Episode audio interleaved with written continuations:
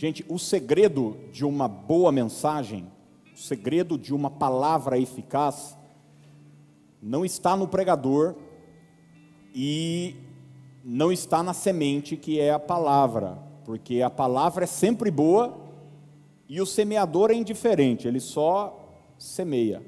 O que vai fazer a diferença, e você vai ler isso na, parábola do semeador, é o solo vai ver que Jesus diz o seguinte: ó, um semeador saiu a semear, e ele compara uh, a semente com a palavra, o semeador com o pregador, aquele que leva a palavra, e ele compara a terra com o nosso coração, que recebe essa semente.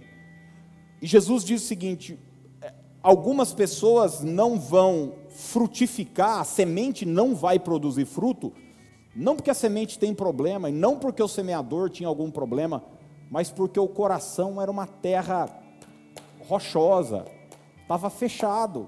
Coração, sabe, tem gente que ouve a palavra cheio de preconceito, cheio de. vem na igreja para dar nota para o culto, para dar opinião, vem na igreja e fica falando: nossa, meu cunhado podia estar tá aqui hoje para ouvir isso, minha, minha, sogra que devia ouvir essas, essas verdades. É o chamado é, crente pá. Tem crente pai e crente inchada, né? Já ouviu isso aí? O crente inchada, ele pega a palavra e traz para ele. Ele diz: Não, é para mim, cara, eu preciso aprender.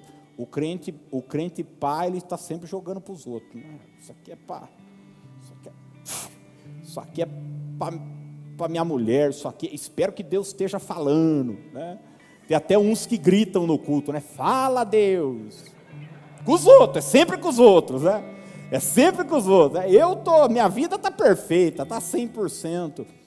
Então, coração fechado. Eu não tenho mais nada para aprender, eu já sei tudo. Aliás, é eu que deveria até estar tá pregando. Tem outros que até a palavra começa a frutificar, Jesus disse, mas os cuidados do mundo sufocam. Ele diz que são os espinhos da jornada. Tem outros que vêm, Satanás e rouba, né? Como uma, uma ave que vem e rouba. Gente, tem gente que sai daqui feliz. Na hora que passa por aquela porta, ele diz o seguinte: vamos voltar para a vida real. E já começa a murmurar. E já começa a reclamar na hora que entra no carro. Parece que quando ele passa por aquela porta, ele está entrando tipo no guarda-roupa do, do, do filme do, da Crônicas de Nárnia. É, é como se ele estivesse entrando numa outra dimensão e do lado de fora fosse a vida real. Não. O que se aprende aqui se aplica na sua casa, na sua família, no seu escritório, no seu consultório, no seu salão de cabeleireiro, na sua vizinhança, na pizzaria onde você vai, é, quando você faz unha. Esteja com o coração aberto e receptivo, porque essa palavra eu declaro vai produzir muito fruto na sua vida em nome de Jesus.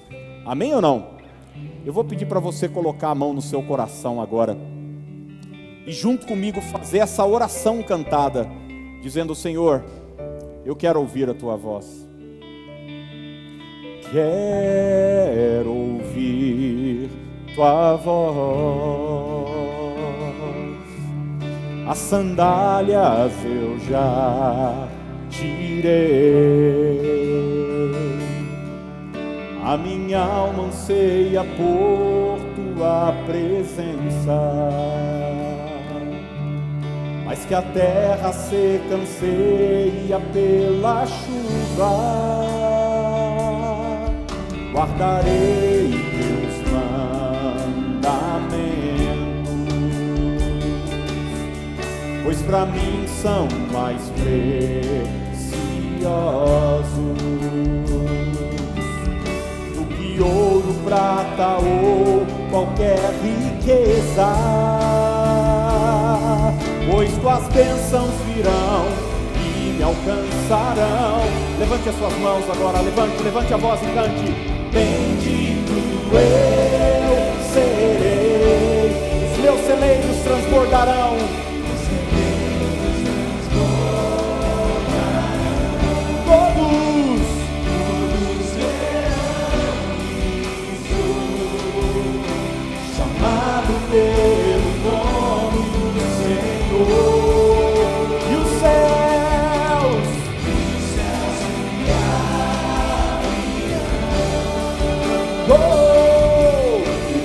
consolo do meu Senhor, tudo vai prosperar. Que eu tocar as minhas mãos. Quem crê pode dizer amém hoje à noite. Quero convidar você que está em casa também agora a cantar junto conosco. Mas como eu disse no início, faz dessa música uma oração uma oração cantada. Traga vida a cada palavra, acreditando que Deus recebe isso, que Deus fará isso, em nome de Jesus. Vamos junto mais uma vez. Quero ouvir. Quero ouvir tua voz. As sandálias eu já tirei. As sandálias eu já tirei. A minha alma anseia tua presença. Mas se a terra seca anseia pela chuva, guardarei teus mandamentos, pois para mim são mais preciosos do que ouro, prata, qualquer riqueza. É promessa de Deus para você, pois tuas bênçãos virão e me alcançarão. Bendito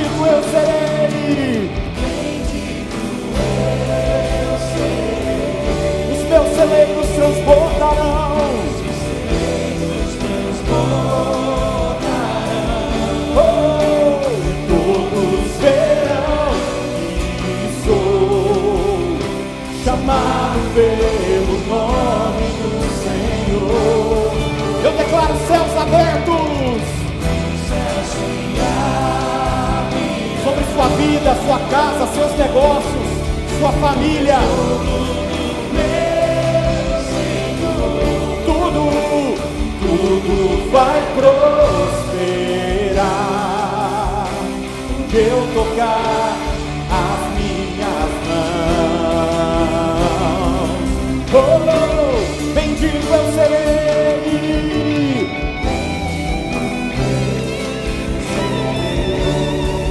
Juntos, declare bendito. Bendito eu serei. Os meus celeiros.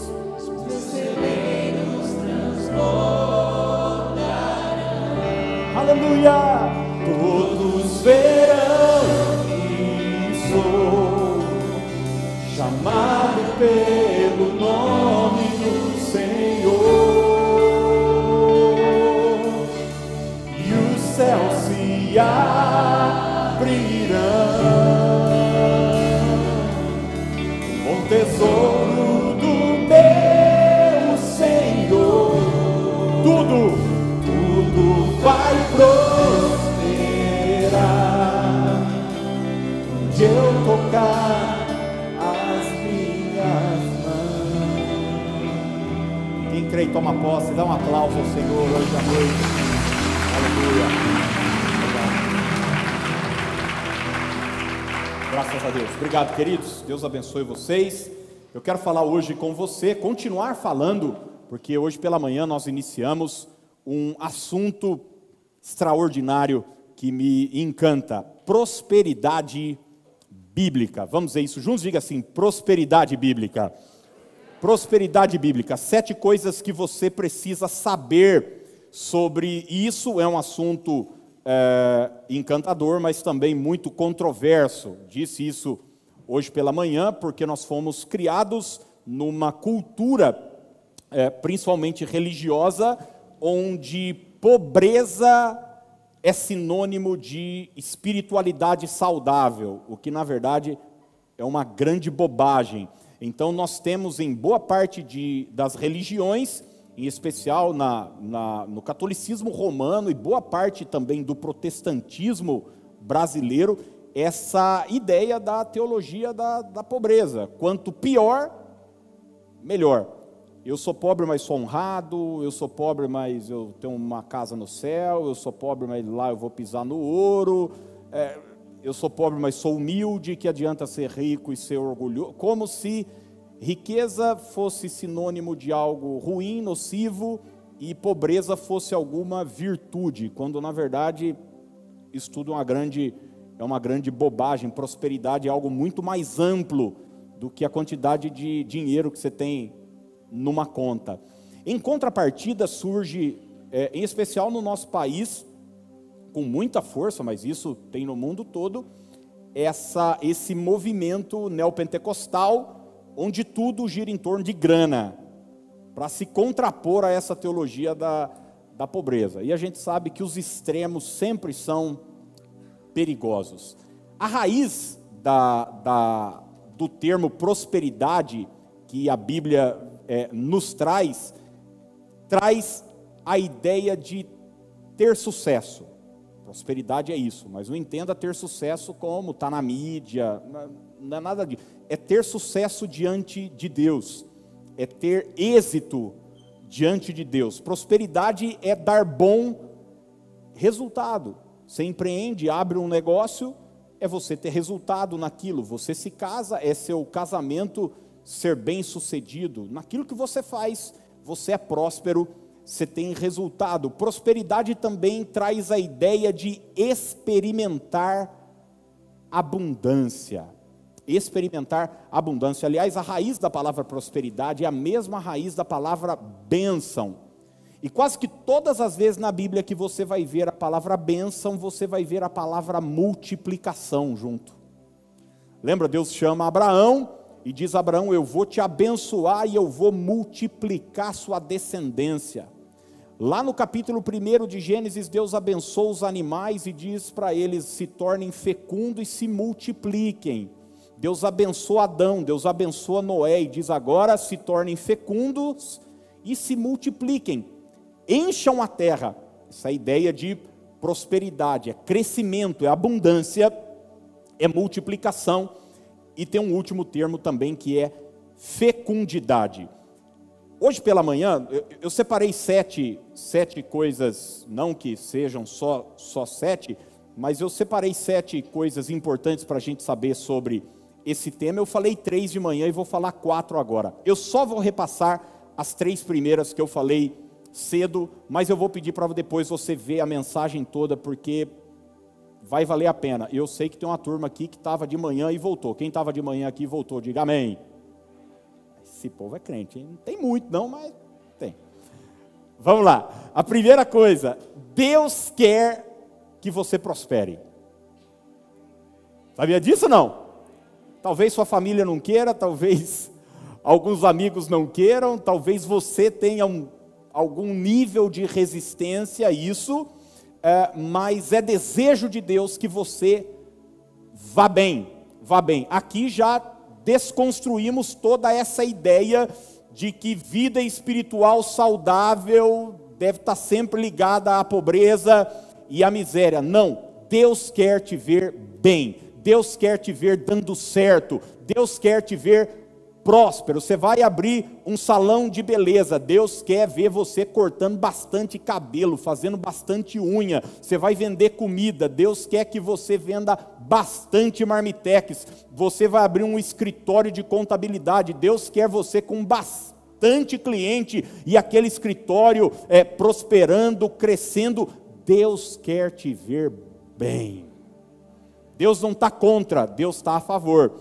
E Jeremias 29, 11 nos traz a seguinte verdade: porque eu, porque sou eu que conheço os planos que tenho para vocês, diz o Senhor, planos de fazê-los prosperar. Vamos repetir essa expressão? Diga: planos de fazê-los prosperar e não de causar dano, planos de dar a vocês esperança e um futuro. Você tem a ideia que Deus tem um plano, Deus tem um desenho, Deus arquitetou algo.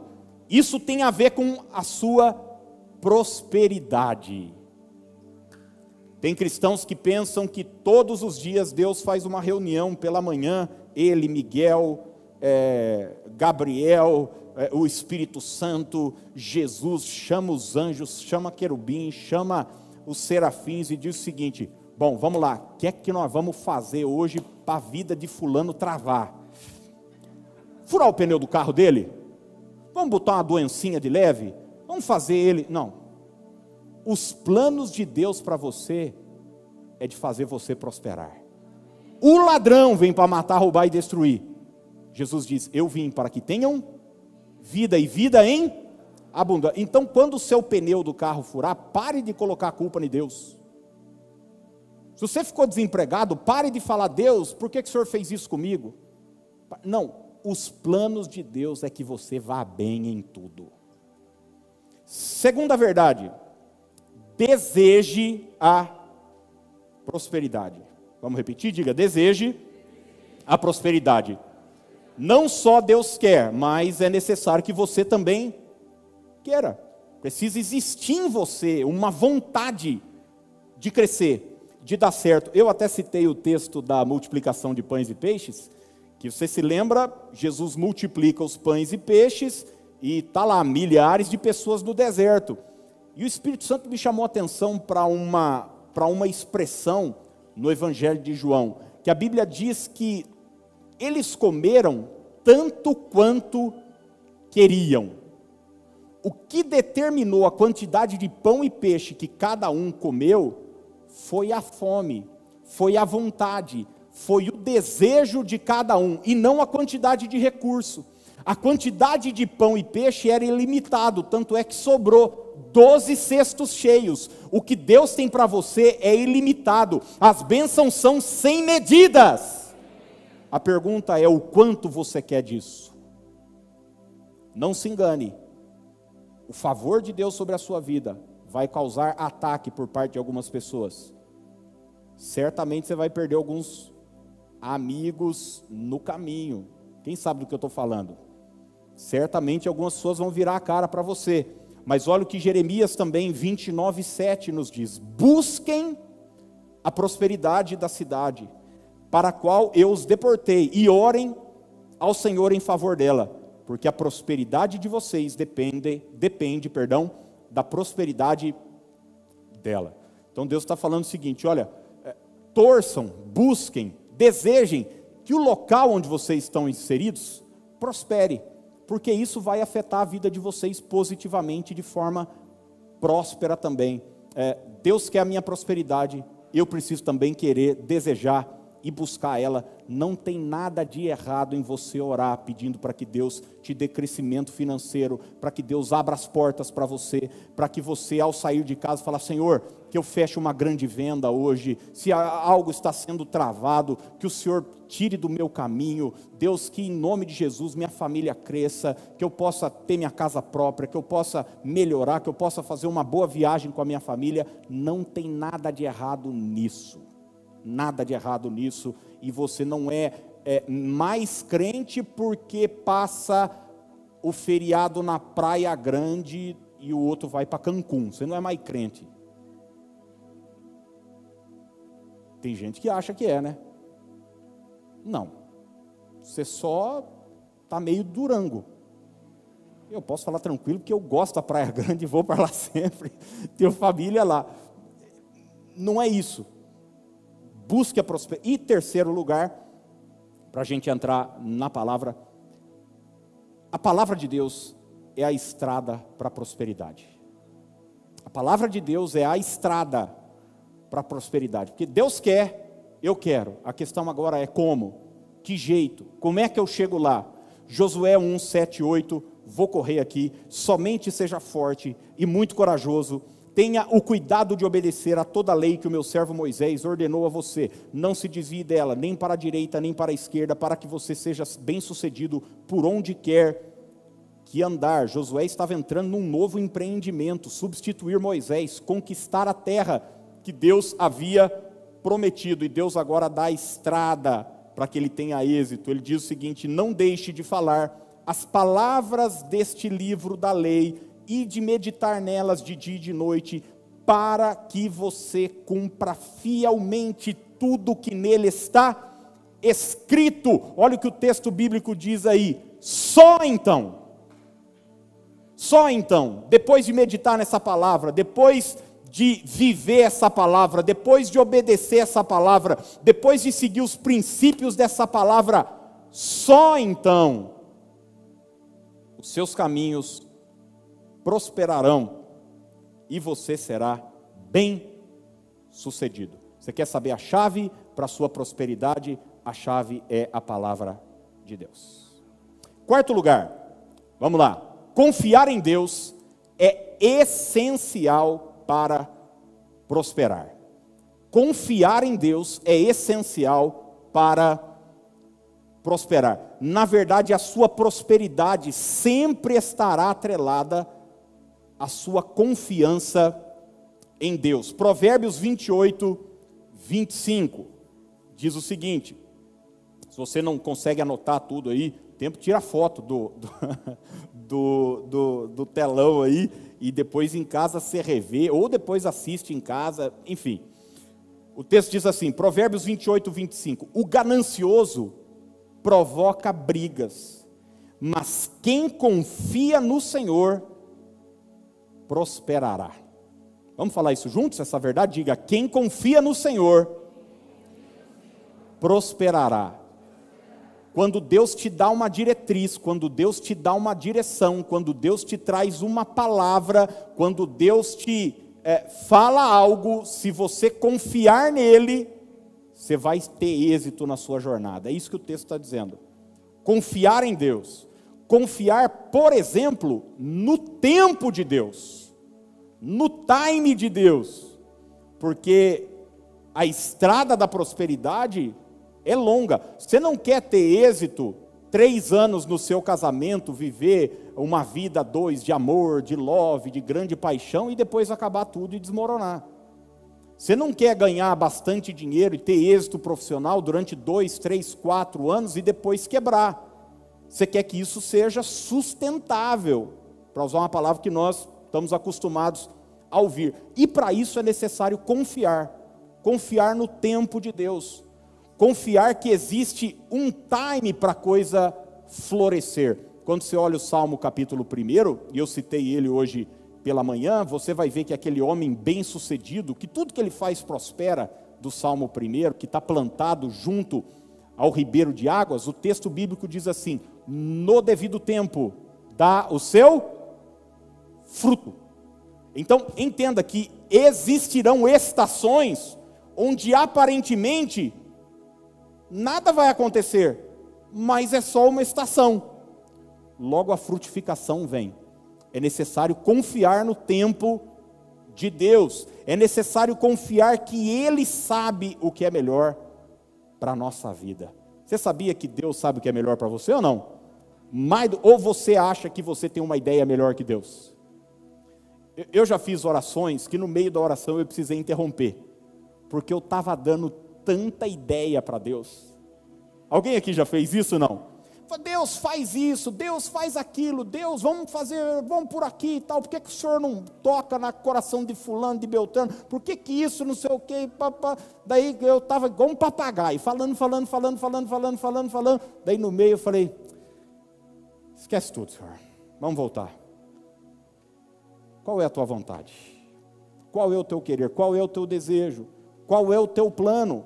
Quando você confia que Deus tem o melhor para você, você prospera. É o que o Salmo 37, 5 diz: entrega o teu caminho ao Senhor, confia nele, e o mais ele, ele fará. Isaac experimentou isso, porque, gente, nem sempre a palavra e a direção que Deus vai te trazer vai ter lógica para você, vai ser racional para você. Às vezes, por exemplo, você vai estar vivendo dentro do seu negócio é, uma situação de crise e Deus vai te dizer o seguinte: continua aí.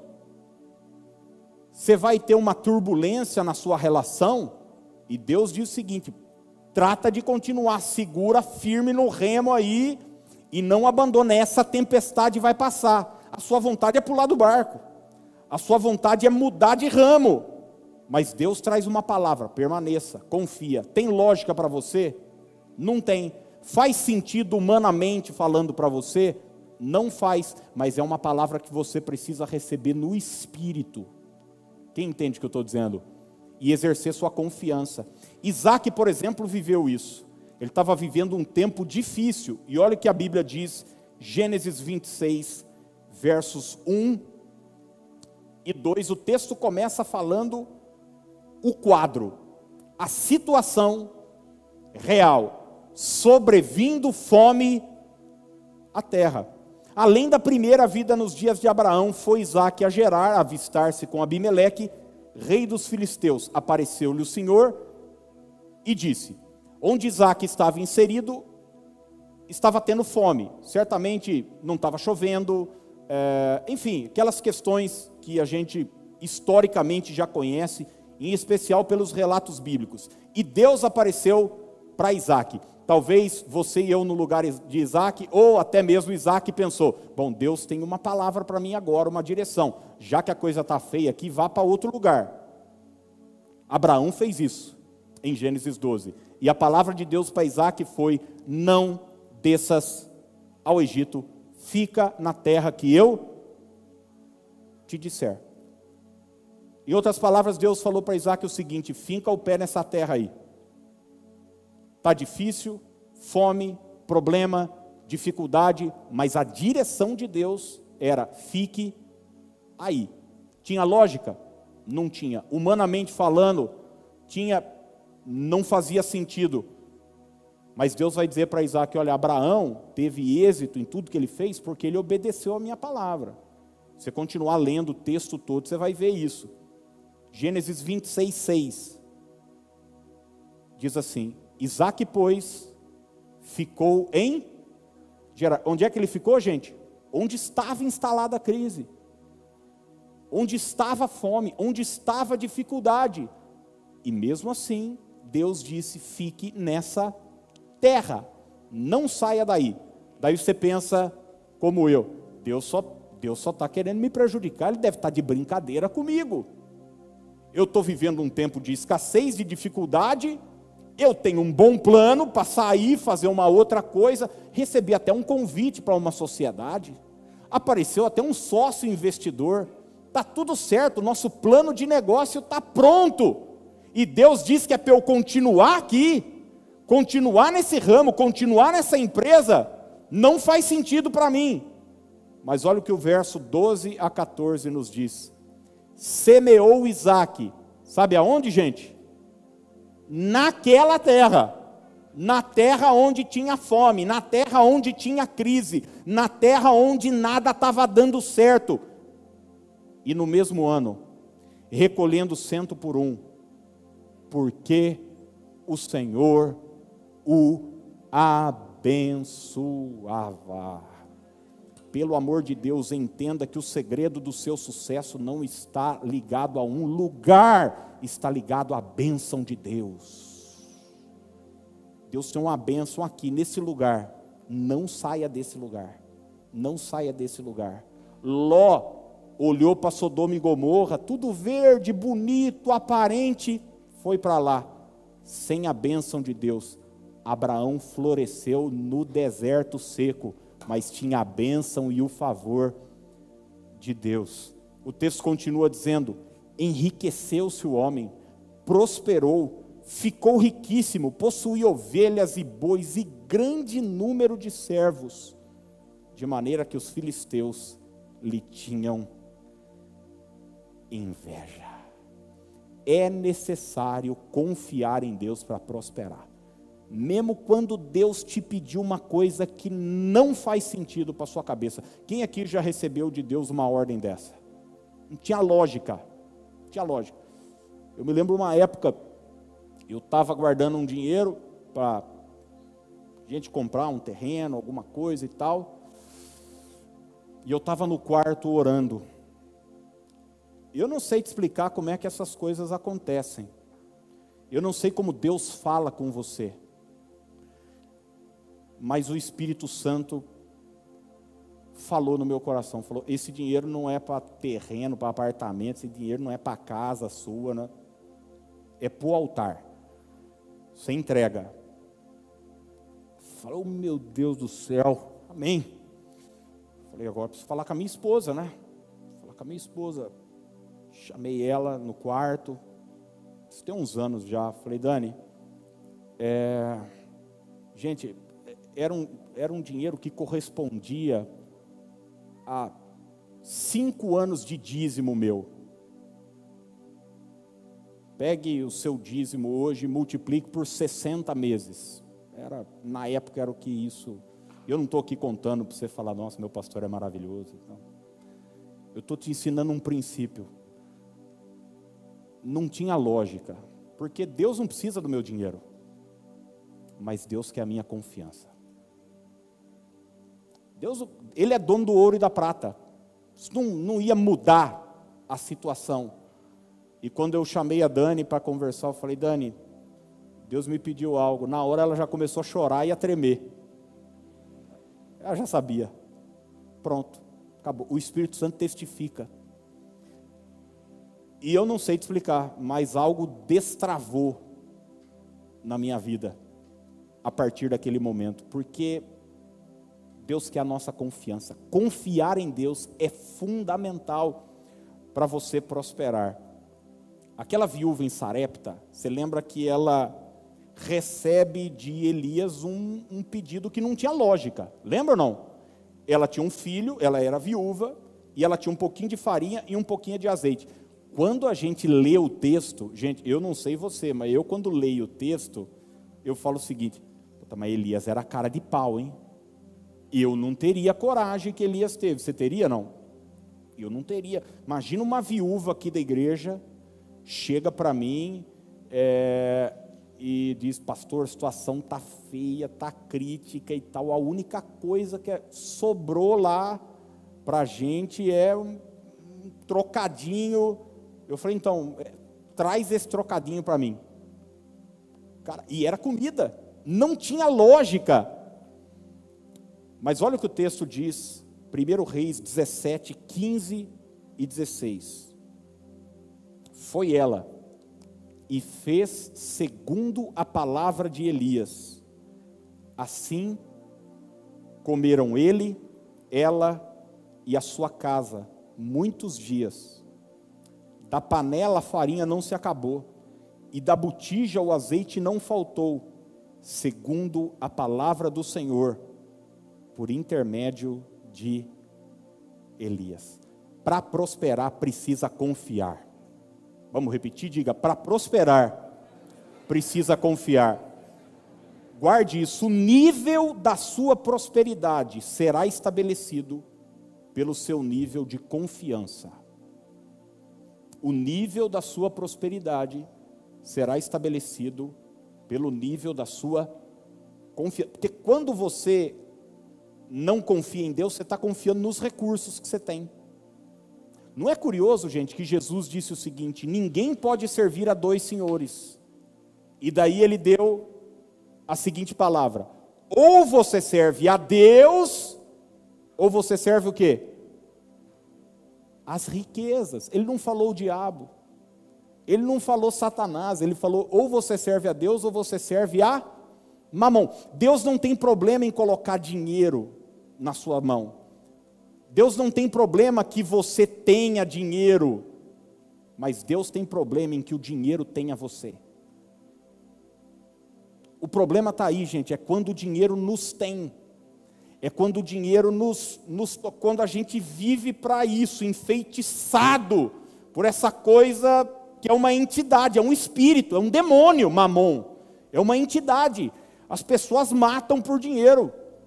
As pessoas param de conversar com seus irmãos, seus familiares por causa de dinheiro. Casamento acaba, família dividida. A gente viu na mídia aí há anos atrás uma moça matar pai e mãe por causa de dinheiro, por causa de herança, por causa de, de posse. Deus não tem problema em colocar dinheiro na sua mão. Mas Deus quer a sua confiança primeiro, o seu coração. Provérbios 16, 3 diz assim: consagre ao Senhor tudo o que você faz, e os seus planos serão bem sucedidos. Coloca tudo na mão de Deus, seus planos, seus sonhos, seu empreendimento. É, sabe aquele salão de beleza que você tem? Sabe aquele restaurante que você tem? Sabe aquela lojinha que você tem? Diga assim: Deus, isso te pertence. Eu vou ser gerente a partir de agora. O Senhor é o dono desse lugar aqui. Eu só sou mordomo, eu só vou administrar. Cuida de tudo, Senhor. Quando o Senhor toma o governo, é, é, é como quando colocaram nas mãos de Jesus cinco pães e dois peixes. Se fosse nas mãos de Pedro, Pedro ia fazer o quê? Comer os cinco pães e dois peixes. Porque cinco pães e dois peixes não dá para nada. Mas nas mãos de Jesus multiplica. Uma bola de basquete na sua mão não rende nada. Na mão do LeBron James, é uma, um, bola de futebol no seu pé não é nada. No pé do Neymar, fortuna. Cinco pães e dois peixes na nossa mão não é nada.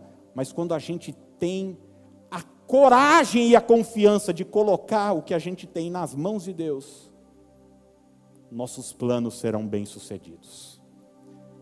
Quem pode dizer amém por isso? Quinto lugar, eu sei que às vezes falar de confiança nem sempre é fácil, porque a gente quebrou tanto a cara na vida, confiamos em pessoas, mas deixa eu dizer algo para você: Deus não é homem para que minta, nem filho de homem para que se arrependa. Deus cuida dos seus.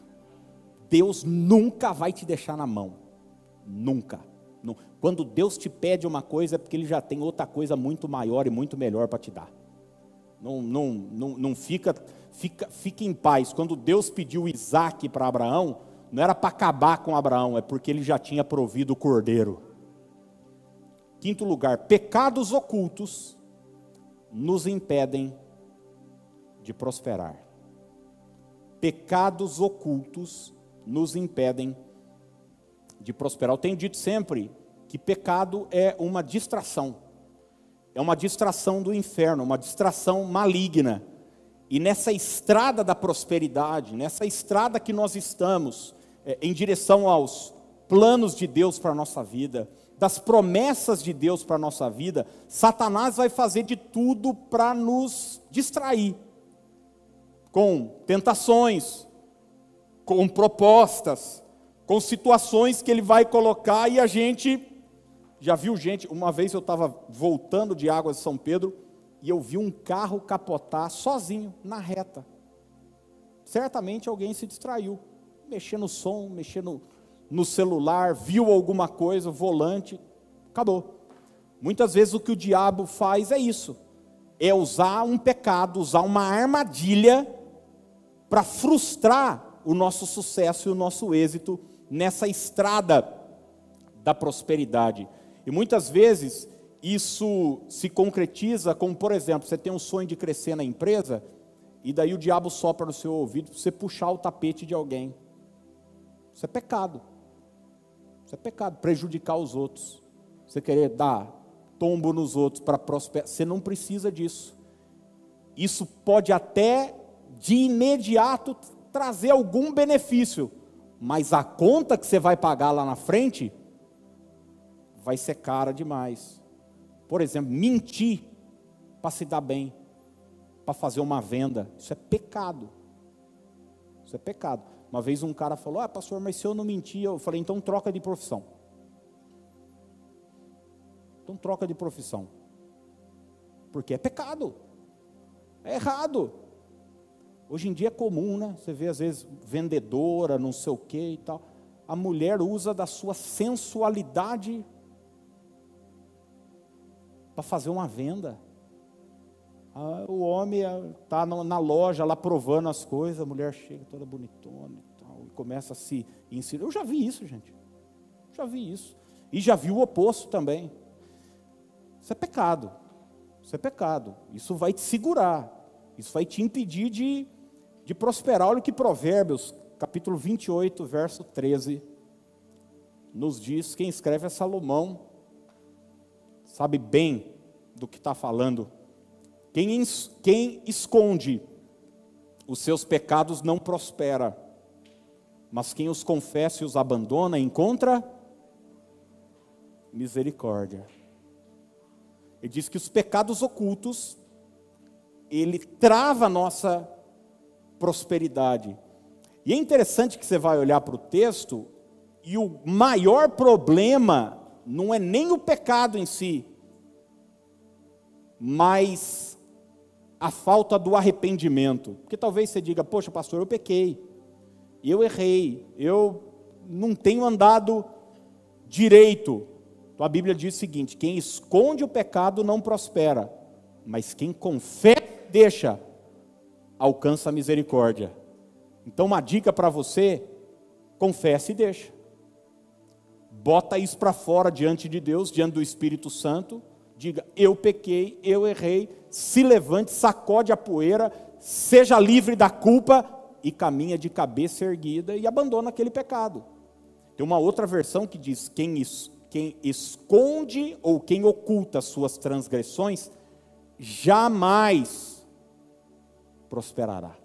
Jamais prosperará. Você vai ver, por exemplo, o exemplo de Saul e o exemplo de Sansão. Foram dois homens que foram escolhidos por Deus para uma missão, Saul para governar a nação, Sansão para ser um juiz para de alguma forma também antes do período dos reis governar a nação, livrar os israelitas da opressão dos filisteus e não conseguiram cumprir a sua missão da maneira como Deus tinha é, estabelecido. E você vai ver a razão: pecados não confessados, pecados ocultos. Toda vez que Deus ia chamar a atenção de Saul, ele ao invés de apresentar arrependimento, ele apresentava o quê? Uma desculpa, uma justificativa. Sansão, você vai ver, cara, a vida do cara está desmoronando. Ele casa, o casamento acaba. Ele se envolve com a prostituta, depois casa com a doida. Ei, cara, a vida do cara só rolo, só rolo, só rolo, só rolo. Você não vê um sinal dele botar a mão na consciência e dizer: errei, pequei. Em contrapartida, você vai ver Davi pecando e o que? Se arrependendo, indo para Deus, não deixando oculto, não pegando o pecado, botando para debaixo de um tapete e dizer o seguinte: tá tudo certo, vou tocar para frente. Não. Confesse diante do Senhor. Não estou falando se você pecou aí há 30, 25, 10, 12 anos e agora você vai. Eu já vi pastores querer fazer acerto de contas de 15, 20 anos atrás de um casamento, a pessoa já estava bem, já tinha confessado para Deus, já tinha deixado, daí houve uma palavra como essa, chega, amor, vamos comer uma pizza. Então, em 1983, a gente era noivo ainda, eu saí com meu ex-namorado e tal, chão do cara abre, o cara já está com filho, já é quase avô, tudo acaba, fala, eu casei com a sem vergonha e tal. Não é isso que eu estou falando. Quem entende o que eu estou dizendo, gente? Precisa ter, precisa ter juízo, hein? Precisa ter juízo. Confesse para Deus. Confesse para Deus. Se você tem alguém muito íntimo, de confiança, a Bíblia diz, para você ser curado daquilo lá, confesse. Se você vai ser curado. Arrependimento, confissão para Deus, somos perdoados. Mudança de mente. Quando a gente fala para alguém, um amigo, um pastor, um, a gente é curado e é capaz de seguir em frente. Provérbios 17, 20 diz: O homem de coração perverso não prospera. O homem de coração perverso não prospera, e o de língua enganosa cai na desgraça. Então, se tem algo aí para acertar, meu amigo, minha irmã, diante de Deus, confessa, abandona, levanta a cabeça e toca o barco para frente, porque o que Deus tem para você é muito melhor do que aquilo que o diabo tem para você. Talvez o diabo vai te apresentar algo assim imediato, mas o que Deus tem para você, talvez vai demorar um pouco mais, mas é muito maior e muito melhor. Você pode dizer amém por isso? Sexto lugar, e esse e esse ensinamento, gente, é importantíssimo. Ser prudente é importante para a sua prosperidade. Ser prudente, ter prudência é importantíssimo para a prosperidade. Como eu disse, existem distrações para a prosperidade, mas também existem armadilhas. Armadilhas no caminho para a prosperidade. E o que são armadilhas? são, por exemplo, rotas alternativas. São aquelas propostas malignas, às vezes nem pecado é, mas é uma coisa que está fora do plano perfeito de Deus para você. É um caminho mais fácil. Não tem problema nenhum, gente, você querer prosperar, por exemplo, financeiramente. Mas o problema é você pegar essas rotas alternativas. Eu conheço pessoas que estão há anos atrás do negócio da China. Já ouviu falar do negócio da China? Aquela coisa assim, você vai investir mil, daqui três meses você tem 50 mil na mão. Você fala, nossa, mas o Bill Gates está investindo nisso? Não.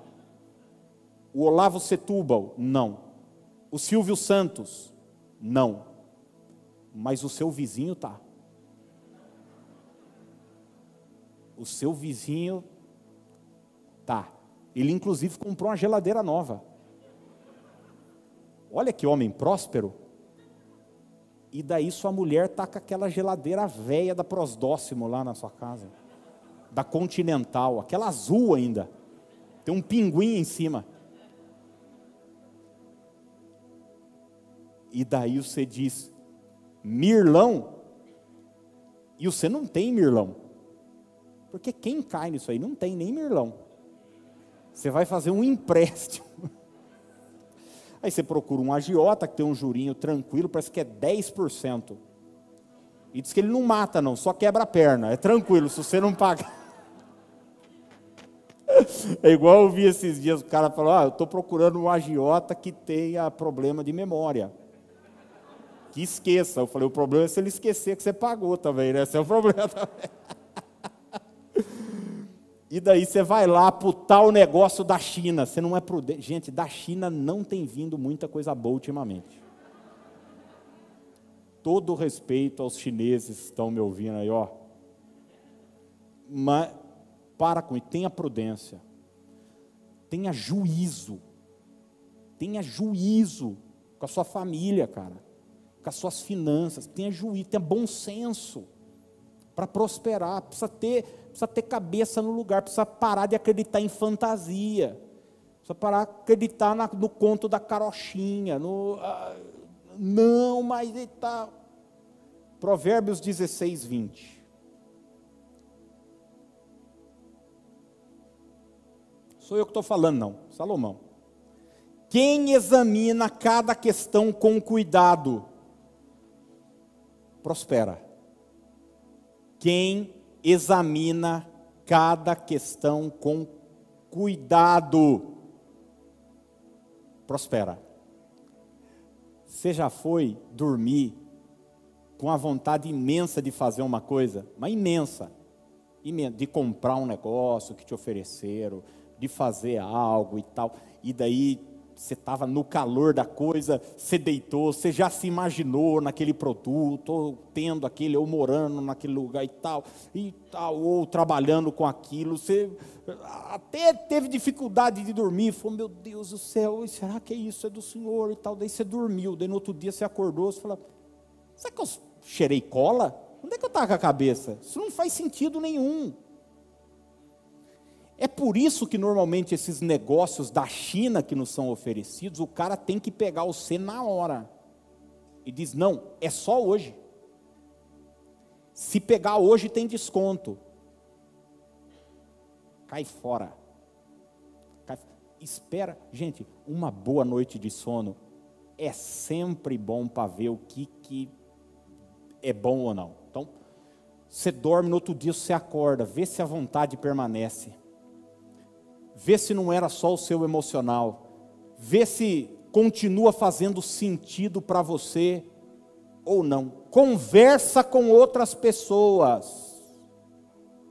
Cuidado, tenha prudência. É preciso ter prudência para prosperar. Quando Davi foi passar o trono para Salomão, imagina, imagina a resposta de Salomão. Ele era molecão de tudo, era novo, era jovem, ia substituir um herói nacional e tinha já como de cara a incumbência de construir o templo, que não era um templinho de 10 por 25, não, é um negócio faraônico. Davi chama Salomão para uma conversa. E olha o que a Bíblia diz, primeiro Crônicas 22, 12 e 13. Que o Senhor dê a você prudência e entendimento para que você obedeça a lei do Senhor, seu Deus, quando ele o puser como líder de Israel. E você o quê? E você o quê, gente? Prosperará, se for cuidadoso em obedecer aos decretos e às leis que o Senhor deu a Israel, por meio de Moisés. Seja forte, corajoso, não tenha medo, nem desanime. A grande verdade é que tem gente que não prospera, não é porque Deus não quer que a pessoa prospere, não é porque a pessoa é preguiçosa, não é nada disso. A pessoa não prospera porque é desmiolada, é descabeçada, é o famoso doidinho. Conhece doidinho? Doidinho não tem juízo, não tem juízo com dinheiro, compra com uma irresponsabilidade e daí diz: Eu dei um passo de fé. Deus olha e fala: Eu não vou entrar nesse negócio seu aí, não. Não me meta nos seus rolos, não. O cara, o cara ganha três pau por mês. Eu tinha um amigo, eu, eu me lembro como se fosse hoje. Salário dele, 1.200 reais. Estava começando, ele era solteiro. Daí ele estava precisando de um carro. Ele comprou um carro, parcelou. Valor da parcela, 1.100. Não, eu. Você conhece o final da história ou não? Você conhece como é que termina esse filme? Eu tinha dois amigos, cara, gente boa, ama Deus, trabalhador, tudo. Começamos um negócio, começou agora. No dia seguinte, cara, os caras apareceram com duas naves na igreja, assim, ó, sem placa, com a mais linda do mundo. Falou que Deus nos deu. O dono do Itaú, que era o proprietário do automóvel, falou: Deus? Deus falou: Não, não é meu também, não, é do Itaú. Você paga ele aí, tem 60 parcelas ainda. O cara não tem prudência. Preciso falar que deu busca e apreensão ou não? Nos dois carros. Falta de prudência, cara. Falta de juízo. Ah, mas daí, ó, ouça o que eu vou te dizer. Normalmente, tem gente que diz o seguinte: mas por que, que os outros podem e eu não posso? É papo de invejoso, né? Você pode, você pode ter um helicóptero, desde que você tenha dinheiro para comprar Cristo. Agora você não pagou nem sua CB ainda, sua Titã ainda tá, tem parcela, tá um pau para pagar o financiamento que você fez na Casas Bahia da, da televisão. E você está querendo comprar uma Amarok?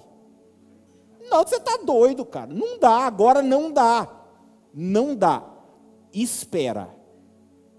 Espera, tenha prudência, tenha calma, calma, pelo amor de Deus. Gente, quem não tem calma não prospera. Quem é afobado, apressado, é, é doidinho. Daí Deus vai dar, porque nós somos mordomos, gente. Imagina você, você vai confiar seu dinheiro na mão de um doidinho? Que sai comprando para todo mundo, sai distribuindo, vai. Não! A mesma coisa o dono do ouro e da prata. Ele vai precisar provar seu coração.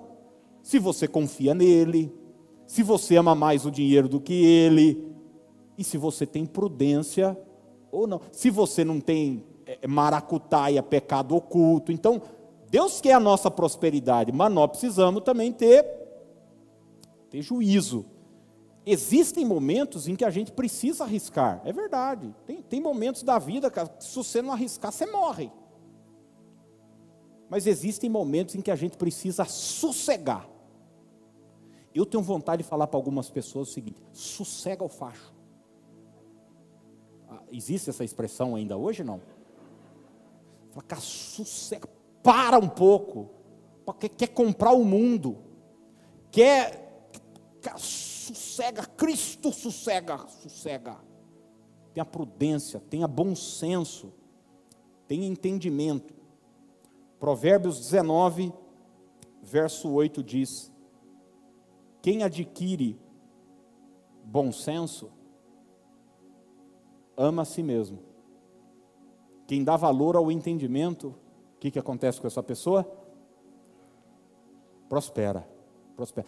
A maior riqueza que você pode ter está aqui, ó, sabedoria, ter bom senso, ter prudência, ter entendimento. Isso é a maior riqueza, sabe por quê? Porque o carro que você dirige, você pe- o ladrão pega, leva, acabou. A casa acaba, a roupa vai embora, o relógio o ladrão leva. Mas o que você tem aqui, ó, ninguém pode levar. Está guardado, está protegido. Então, tenha prudência, tenha bom senso, invista em conhecimento, em sabedoria. E em sétimo e último lugar, a generosidade destrava sua prosperidade. Eu vou repetir: a generosidade destrava a sua prosperidade. Então, olha só, eu falei, nós somos o que, gente? Dono de alguma coisa ou somos mordomos? Somos mordomos. Então, quando Deus vai confiar algo a você, e Ele encontra em você um coração egoísta, mesquinho, avarento, que só pensa em si, eu disse o seguinte: não, então, já- já que é só para você, é aquela pessoa que ela é um lago, ela não se vê como uma fonte.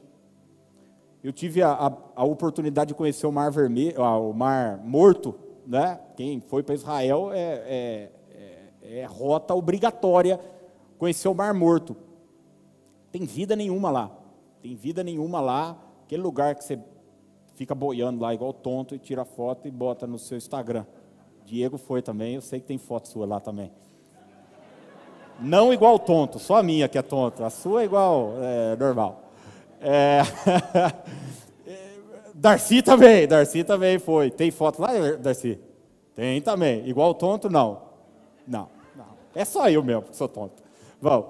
É, Você vai lá no Mar Morto. Cara, por que, que não tem vida no Mar Morto? Sabe por quê? O Mar Morto é o lugar mais é, baixo da Terra. 400 e tralalá abaixo do nível do mar. Sabe por que não tem vida no Mar Morto? Porque tudo morre ali, desemboca ali, todas as águas chegam ali e morrem ali. Ele não, ele não joga água para mais nenhum lugar. O Rio Jordão, por onde ele passa, ele traz vida, mas ele recebe a água de algum lugar e ele desemboca em outro lugar. Ele vai levando vida para a nação. O Mar Morto não, ele existe para ele mesmo, para ele mesmo. A única função para o Mar Morto é os tontos tirar foto. Alguns tiram até com jornal. Eu me lembro de lá ter entrado lama no meu rosto, que a mulher falou o seguinte: se passar lama no rosto, rejuvenesce. Eu acreditei, coisa de, coisa de guia turístico. Botei, tem até umas lama cara que eles vendem lá. Judeu vai vende até lama do Mar Morto. E eu botei e tal, tô, tô, tô, continuo tudo enrugado, não tem nada e entrou um pouco no meu olho, daí eu fui limpar o quê? Com a água do Mar Morto, que é mais salgada do que. Vai, vai, pensa numa zebra que deu. Mas o Mar Morto só existe para ele, não existe para mais nada. O que, que acontece? Morte. Morte. Olha o que o Salomão escreveu, Provérbios 11, 25. Você aguenta mais cinco minutinhos? Não. Nossa, gente, eu achei que ia ser assim, tipo, sim. Aguenta não? Que às vezes um fica, nossa, não vai terminar, não está louco e tal. Aguenta aí, já estamos acabando. Provérbios 11, 25. O generoso prosperará. Vamos repetir isso juntos? Diga: o generoso prosperará. Não é quem tem um bom plano, não é quem trabalha 16 horas por dia, é o generoso. O cara, é o cara que entende que o que ele ganha, o que ele tem, o que ele possui. E eu não estou falando só financeiramente. Estou falando do amor. É, é para os outros. É para distribuir. Porque generosidade é você, por exemplo, estar tá numa igreja dessa e falar, cara, eu posso ajudar em quê? Será que eu posso ficar uma vez por mês ali, ajudando, arrumando as cadeiras antes do. Isso é generosidade. É você chegar num lugar, cumprimentar as pessoas. Tem gente que diz o seguinte: eu fui num lugar, ninguém me cumprimentou. Por quê? Porque a pessoa ela acha que ela é o centro das atenções. Quando a boneca chega, todo mundo tem que olhar e falar: ai, tudo bem. Mas ela não cumprimenta ninguém. Aliás, ela já entra de cabeça baixa para ter uma desculpa para falar que ninguém cumprimentou, para ela manter esse discurso nojento de rejeição, porque dei mamãe também não me gostava, vovó também não sei o que tal. Isso é gente avarenta, só pensa em si, só pensa no só quer receber. Cumprimento, recurso, abraço, beijo, aperto de mão, mas nunca quer dar, nunca quer oferecer. E dela diz o seguinte: Ah, mas eu não dou porque eu não tenho. Nossa, se eu tivesse. Não, você não tem porque você não dá. É o contrário. É o contrário, é, é o oposto. Não é o próspero que se torna generoso, é o generoso que que prospera. Quando você é generoso, você destrava algo na sua vida. Não vai dar tempo da gente ler lição de casa, segundo Reis 4, do 8 ao 17. Segundo Reis 4, do 8 ao 17, é o texto da Sunamita, aquela mulher que sonhava em ter um filho, ela era próspera, ela tinha muitos recursos financeiros, o marido dela tinha bastante dinheiro, já era um tiozão já de idade, e enfim, mas ela não tinha filho. Sabe o que, que ela fez? Eliseu, o profeta, passava sempre por Sunem. Sunem é uma cidade dormitório, não tem nada em Sunem, as pessoas só paravam ali para dormir, os historiadores dizem. Um dia ela chamou o marido, falou para o marido: Bem, vamos fazer um quarto aqui para o profeta? Eliseu não pediu nada. Eliseu não, nunca cobrou nada, ele era o pastor da família. Ela falou: Vamos construir, vamos construir um quarto, vamos colocar uma cama, uma mesa, uma cadeira, um lampião. É, é um quarto com luz elétrica da época. uma estrutura, uma kitnet aqui, para o nosso pastor, que de vez em quando aparece aqui e passa assim, quando ele passar por aqui, ele fica aqui. Isso custou dinheiro precisaram contratar gente. Você vai ler o texto lá, obra de pedreiro, vai lá e faz. Daí Eliseu está lá um dia com seu servo, ele diz o seguinte: Cara, o que, que a gente pode fazer por essa moça? O que, que a gente pode fazer por ela? Porque a generosidade, cara, ela destrava, ela abre coração de outras pessoas. E a Bíblia diz então que Geazi falou: Ó, eu sei o seguinte, o marido dela é velho, ela não tem filho. Eliseu falou: manda chamar ela. Diz que a mulher chegou, ele falou: daqui um ano, você vai abraçar uma criança. Isso era tão forte esse desejo no coração dela que ela, no primeiro impacto, falou para Eliseu o seguinte: não, não minta para mim. Tipo, não, não alimente falsas expectativas. Não, não faça isso comigo. Um ano depois, ela estava com uma criança nos braços.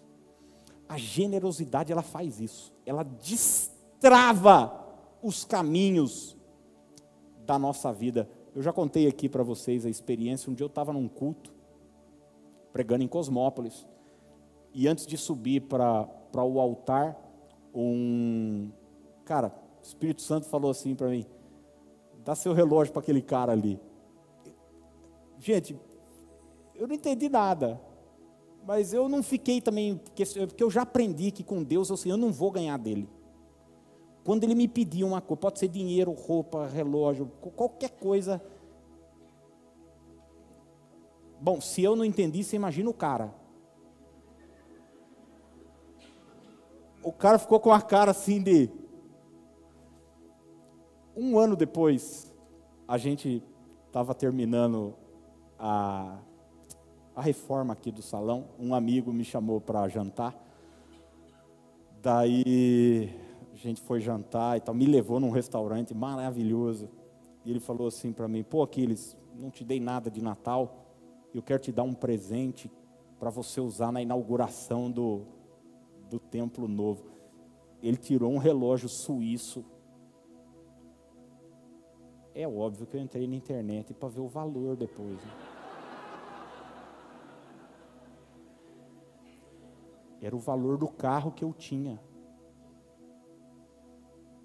Quando eu falei isso para a Dani depois, um dia, ela falou, tipo, sabe quando a pessoa cresce o olho, já quer vender as coisas da gente?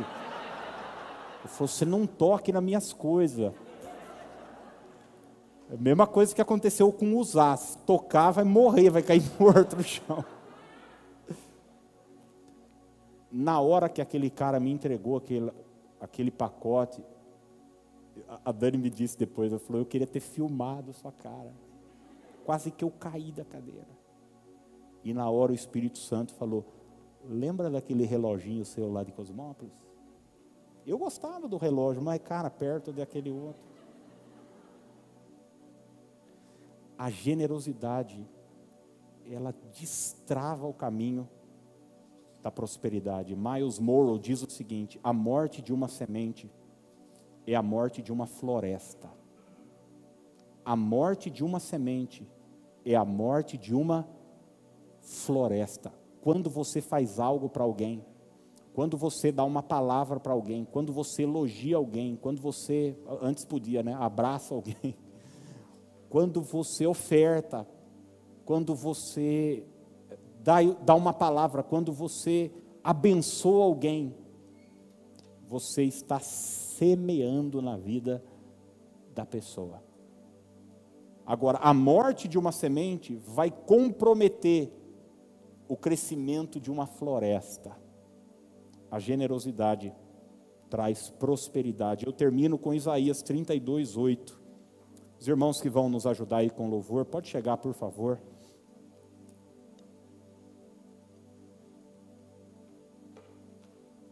Eu pedi cinco minutos, mas como algumas pessoas levantaram a mão, então eu juntei aí, deu uns 15, tá? É, e um dia para Deus é como mil anos, cinco minutos para o seu pastor é dez. Então, nós já estamos encerrando. Isaías 32, 8. Diz assim: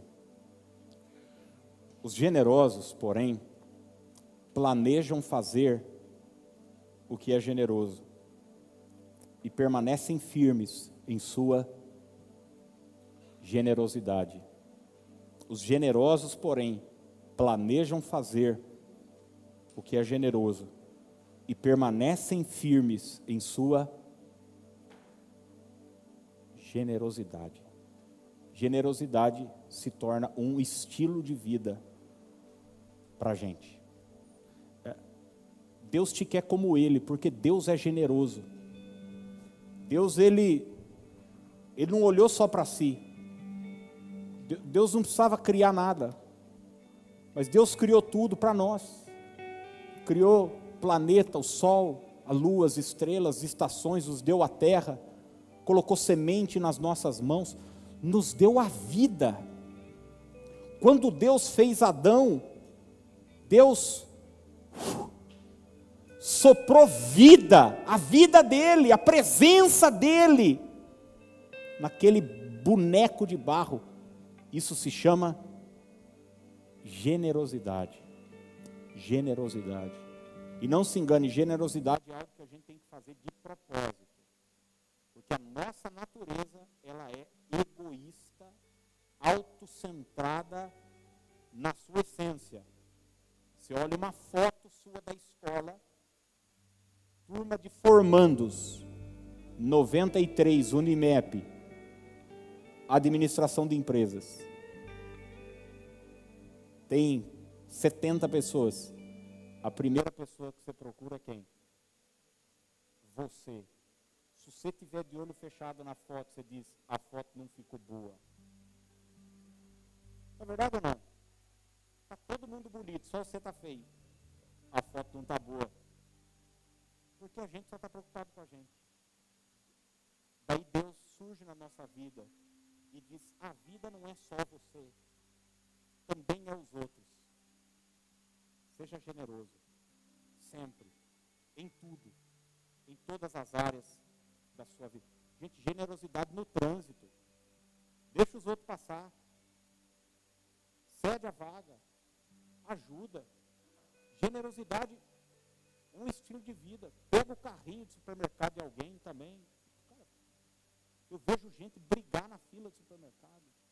Brigar por causa de, de senha. Querer dar, um, dar uma desperta. Seja generoso. Seja generoso. Você vai prosperar. E eu declaro que vai prosperar muito em nome de Jesus. Amém, gente?